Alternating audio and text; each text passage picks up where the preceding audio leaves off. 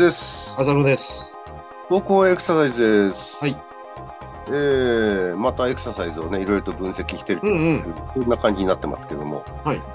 どう取り上げているのは、今日ね、ちょっとリズムタイミングバランスみたいな観点から、うんジャンプエクササイズ、ジャンプエクササイズって言うとちょっと大げさに聞こえるかもしれないけど、要はラジオ体操なんかでやる、普通にテンポに合わせて飛ぶやつ、それから両手両足を開いて閉じてっていううん、ジャンプ。そして開いて足を開いて飛んでみたいな感じ。あそうそうそうそう。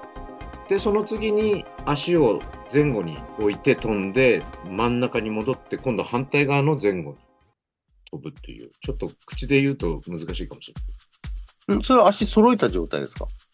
いや、揃えた状態から右足前、左足後ろ。そしてまた揃えて、今度左足前、右足後ろっていうのを飛びながらこう、まあ真ん中に戻るようにしてる。まあ、前後でやるっていうのはちょっと高度なんで、飛んで前後でちゃあの開いて着地するっていう感じですか？そうです。そしてまた飛んで、もう真ん中に戻って。一回戻るっていう入れた方が、まあ、僕やってもらったのはちょっと高齢の方なんで、うん。あんまりこう、なんていうんだろう、激しいやつやりすぎても危ないので。なるほで、それを、まあ、一定のリズムでやってもらったりしてると、なかなか最初そのリズムが合わなくて、ど。うん。20回それをやったとしたら、15回あたりから崩れてくるんだよね。その前後に飛んで真ん中に戻って、また逆の前後でっていうやつ足が前に出、思ったより出なかったりとか。うん。また戻そうとした時に慌ててちょっとバランス崩しそうになったりっていうのが現れてたんだけど1ヶ月ぐらいやってるとまあ週に3回ぐらい来てる人なんですけど、うん。そのリズムが取れるようになって。まあその場所はちょっと移っていくけど。同じところで、うん、そういう問題はまだあるにせよ、まあリズムの観点からすると一定のリズムでそれが遂行できるようになったという。だからそれが正解ってわけじゃないんだけど。その上手くなっていく途中の傾向、形で、最初から、最初、あれですか、その上手くできない感じから始まるんですか？最初ややってもらったらうまくできないことを確認してもらってうん。ちょっと次の時はリズムをゆっくりにしたんですよねほうほつまりそのタイミングをうまく合わせられるような形にしてう。うん。リズムはゆっくりにして安定を求めたんですその時のテンポっていうんですか？それやる時のそのテンポは、あのー何か本人のイメージテンポで。いやこっちで1212ってあ、外部から。で僕も一緒に飛んで見せてあげるうん。うん。うんでだんだん速くなっていくんだよね。なかなかやっぱりこうなんて言うんだろう。ゆっくりでやるっていうのも意外とまた難しくて。うん。あのタイミングが取りづらくなっちゃうっていうのがあって、だからリズミカルにやることでタイミングも担保されるみたいな、そんな形で安定してくると、まあ、それでもね、マイペースのリズムでいいよとは言ってるんだけど、うん。まあでもあの、その場で全く移動せずじゃなく、少しあの足の位置は移動していくんだけど、うん。体が崩れたりとかっていうことはなくなってできるようになったっていう感じですよね。で、それはまあ続けてもらって。るんその、まあ、ジャンプさせるっていう機能と、うん。それをこう、あの継続続けていくっていう問題、あの、ものと、になってるとは思うんですけども、うんそのまあ、飛ぶ時の動きっていうのは、まあどうなんですか？うまいこといく感じなんですか？みんな。やらせてる人は。飛ぶ時っていうのは、うん、その、うまく空中にこう飛んで、足を前後に開く。それでまた真ん中に戻って、また飛んで空中、前後に開く。その時にこう、飛ぶ時に何かたたらを踏むような感じになったりだとか、そういうと初はだから、時々たたら踏みそうになって、小股になっちゃったりとか、うん。最初はありましたね。うん。でも、そこの問題は比較的早いうちにちょっと解決できたみたいな感じ。思ったよりはね、まあ、かなり運動能力高い高齢の方なんですけどね。うん。うん。それってやっぱりあれですかね、その飛ぶ時の、まあ、下肢のその飛ぶために使う筋群がうまいこと同期できたっていうことですかね。そうですね。最初はその同期がうまくいかなかっうん。なんかあわ、うん慌てちゃってね、た。あ、慌てた感じでね。慌てた感じなんだよね。だだんだんそれがこう、回数を重ねるごとに筋出力もこう低下していったのか、まあ、疲労のせいっていうかね、うん。ああるのかもしれないし、リズムに合わせなきゃっていうことで逆に緊張が強くなって、次の動作にタイミングよく移れなかったっていうのの方が強いのかな。うなるほうん。ど。あのー僕もよくジャンプエクササイズを取り入れることがあるんですけども、うん。何かこう、い左右のうちのどちらかに問題があるような、下下半身、どちらかに問題があるような人だと、う。うんまく右と左の力を調整できなくて、うん。飛んだ時にこう、左右の足が一緒にこう、えー地面を蹴ることができない人たちに出会うこと。あはいはいはい。あの問題をこう、うまくこう、なんか繰り返していくうちに、まあ少しずつ同期していくなっていうことにつながる人もいれば、なかなかそこは難しいなと思う人たちもいるんですけど、あ程度にね、よるかもしれない。まあジャンプなんかさせるときに、その、あの、うまく同期させるっていう、その一つの、い一回のジャンプですらなかなか難しいなと思うものがうんあ,、ある中で、その、それをこう、時間軸に沿ってずっと続けていくとなると、それ自体がちょっと難しいなと思う時もあるんですけども。そうですね。それやっぱり対象の方がちょっとやっぱり若干ハードル高いのかもしれないですね。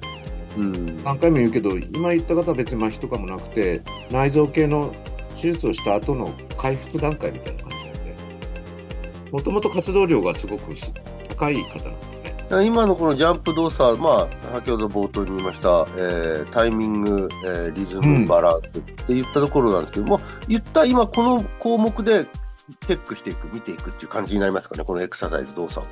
そうですね。あの、リズムに合ってるかどうか、それからタイミングよくそれをジャンプに結びつけて、着地から次の動作っていう。で、その時体幹とかがバランスよく保てられるかみたいな。まあ、もう一つ言えば、それをつなげていく調整能力っていうんですかね。三つの動作があるから。っうん、ていう見方もできるかもしれないですね。こなるほど。あの、全体の動きをきちんと調整していける。う調整して。うん。うん。最終的にはそれが完成形みたいなイメージはあるというか。まあ今ちょっとバランスっていうことを言ってましたけども、はいバランスの要素のことも言ってましたけど、あの、よく私も経験するのは、タイミングがこう、合わなくなってきて、リズムが崩れ始めて、そして最終的にバランスも崩し始めて、見てて危ないから止めるっていうような形の人たちがいるんですけども、うんそういうそのバランス、そしてタイミングっていうことは、かなりこの、あ、ごめんなさい、えっと、タイミング、リズムっていうことがかなりこのバランスに影響してるっていうふうに、やっぱり。うん、取れるなと思うんですよね。うん、だからどの良さを重点にというよりそれぞれが関連してるっていう見方でその中で、まあ、リズムを主体に保てたらどうなるかなとかリズムはちょっと置いといてタイミングよく飛べるかどうかを見るのか、うんまあ、そもそもまっすぐちゃんと体幹がしっかり保持しながらバランスよく飛べてるのかっていうあたりを、まあ、その人その人の程度とか能力によって振り分けていくっていう感じですかね。うん。これはあの、まあ、今、あの、私であれば垂直ジャンプ、両足それて垂直ジャンプから始めるし、まあ、今の浅野さんの、まあ、非常にレベルの高い人がやってるっていう前提ですけども、うん。まあ、足の前後で開いてと閉じて、また開いて閉じてっていうような感じなんですけど、これこう、ジャンプでもいろんな方向に動かす、動かすことで、まあ、よりそのタイミングやあバランスの問題があの求められてくるなっていう感じはするんだけど、バリエーションはやっぱりそういう形で広げていった方がいいんでしょうかね。そうですね。だから一連のまっすぐまずジャンプして、両手両足開いてっていうの後にやるっていう、もう一連の3つを一つのセットとしてうんやってますね。で、あの、オリジナル体操なんかのその重心をもう規定面ごと移すっていうと、さらに難しい課題になってくるよね。ねえ多分ね。そうですね。うん。あの、前後にしても、重心は同じ位置に落とすぐらいのイメージでやってるから。まあ、それがさっき言ったように、実際はちょっとずつずれていっちゃったりするんだけど、うん。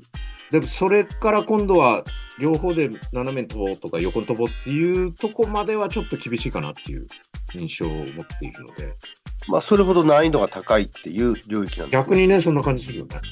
うん。うん。ラジオ体操なんかではよくジャンプするっていうのは、あの、こんなに珍しくないそうだね項目なんですけども、うん。これ意外にラジオ体操以外で実は出てこないんですよね。ないよね。